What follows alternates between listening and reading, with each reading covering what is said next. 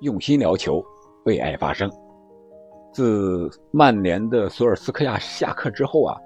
我们在节目里很长时间没有提到曼联了啊，可能是因为曼联换帅之后，朗尼克逐渐带领曼联走上了正轨啊。但是今天凌晨呢，曼联在英超的第二十轮的比赛中是主场三比一战胜了伯恩利。呃，本场比赛呢也正好是。赶上了福格森爵士的八十大寿，啊，所以说本期节目我们就来聊一聊这场比赛。你好，这里是喜马拉雅出品的《憨憨聊球》，我是憨憨，感谢你一直的陪伴和收听。那我们先来回顾一下这场比赛的几个进球。第八分钟的时候，曼联在一次反击中，先是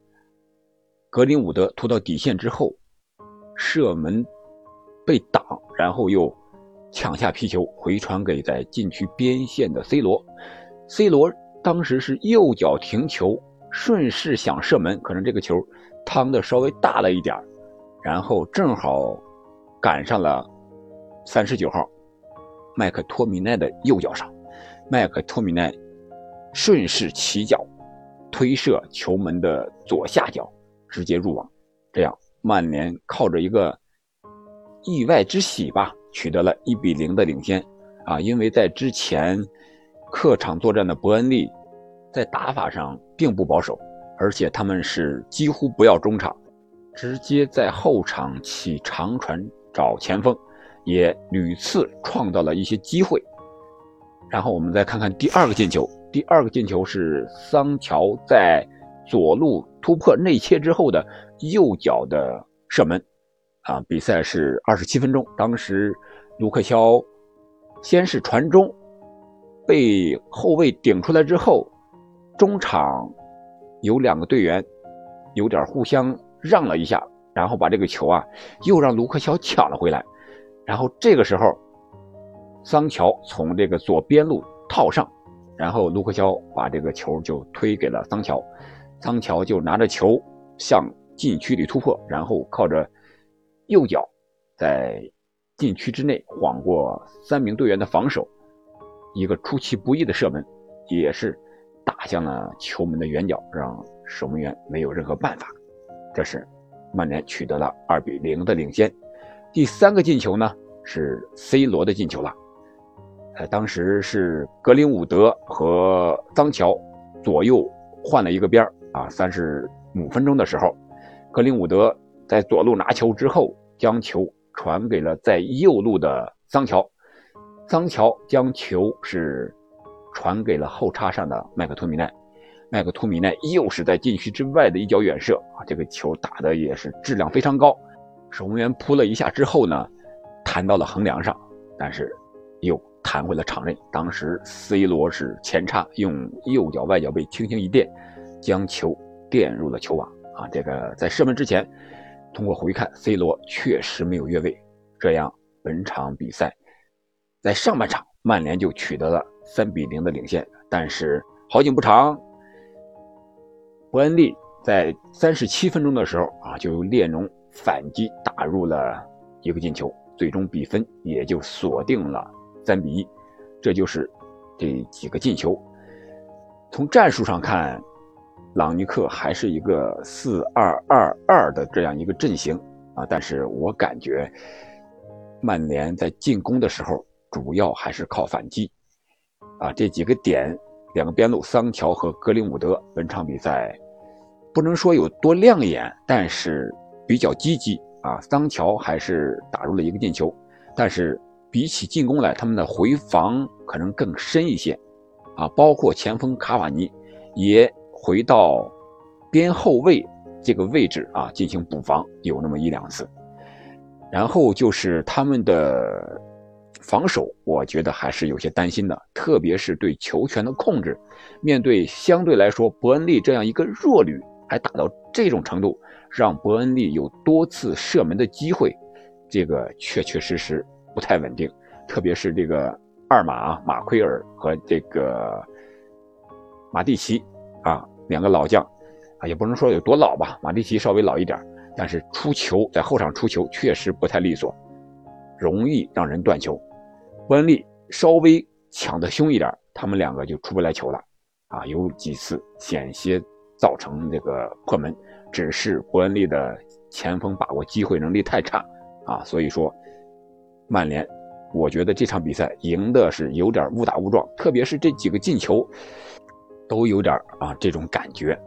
啊，有点打到哪算哪啊这样一个感觉，给人这个进攻的思路不是特别明确，而且这个朗尼克这个。前场高压逼抢的战术，随着这个英超比赛的进程啊，也看不到他在第一场来的时候啊那个高压逼抢了，感觉他重点的防守还是回收，啊，回到半场之后阵地上的防守，呃，不论过程怎么样吧，但是从结果上来看，三比一这个比分还是非常令球迷高兴的，特别是在场边坐着的。过八十岁生日的啊，福格森爵士可以说是收获了最好的八十大寿的生日礼物，这也是 C 罗的一传一射，也是曼联三比一的比分啊，送给伯爵爷最好的礼物啊！当然，这个俱乐部球迷也在赛前展示了一幅巨大的横幅，啊，写着“祝福格森爵士八十岁生日快乐”。当然了，福克森爵士在家人的陪同下，状态也是非常的不错，面色红润，特别是赢了球之后呀，心情大好啊，可以说是喜笑颜开呀。希望这个福克森爵士能够健康长寿。那么本场比赛结束之后呢，又有许多记录被打破了啊，比如说这个 C 罗，现在是一千零九十九场比赛打入了八百零三个进球。啊，他的记录一直由他自己来打破。还有这个麦克托米奈，作为一个曼联的中场，他已经有二十八场比赛没有进球了，这也是铁树开花了。同时，曼联三比一这个比分，也是十个月以来曼联第一次在上半场进对手三个球，上一次还要追溯到。二月份的时候对南安普敦的比赛，这也是索帅下课后呢，曼联拿到的第十四分啊，这个积分六场比赛啊，曼联索帅下课之前的六场比赛只拿了四分，他下课之后，曼联的英超六场拿了十四分，是四胜两平，啊，分别是平了切尔西和这个纽卡斯尔，战胜了阿森纳、水晶宫、诺维奇，还有这个伯恩利。可以说曼联的状态是越来越好，但是通过本场比赛来看，我觉得曼联虽然他现在积分上是三十一分，到了争四这个线也小赛一场，但是我觉得他要争四，以现在这个状态，还有这个战术执行来看，我觉得还是比较危险的。他面对伯恩利，当然伯恩利并不是现在所体现的他的积分只有十一分，因为他少打了四场。但是他确确实实这个球员的战术纪律啊，或者说这个个人能力啊，还是有一些差距的。和这个争四的阿森纳还有热刺、南安普顿这些球队来比，我觉得还是有差距的。特别是在后场防守这一块马奎尔啊、马蒂奇呀，还有这个拜利呀，还有万比萨卡呀。总是给人不放心的感觉，对这个球队整体的控制，特别是球队领先之后的控制这一块感觉不太令人放心。这个是需要曼联需要及时调整的，需要朗尼克改进的地方。他不像曼城那种稳定性，时不时的不知道在哪儿就会出现一个失误啊，不管是后腰位置啊，还是中后卫位置啊。啊，总是不令人放心。好了，关于本场比赛，我们就聊这么多吧。如果大家对曼联有什么期待，你认为他在联赛结束的时候能不能打欧冠呢？就是说，看能不能到了第四这个位置呢？如果你有什么样的想法可以在评论区留言。那下一期节目就是二零二二年了那在这里憨憨就提前祝大家新年快乐新年有新的进步。我们下一期明年再见。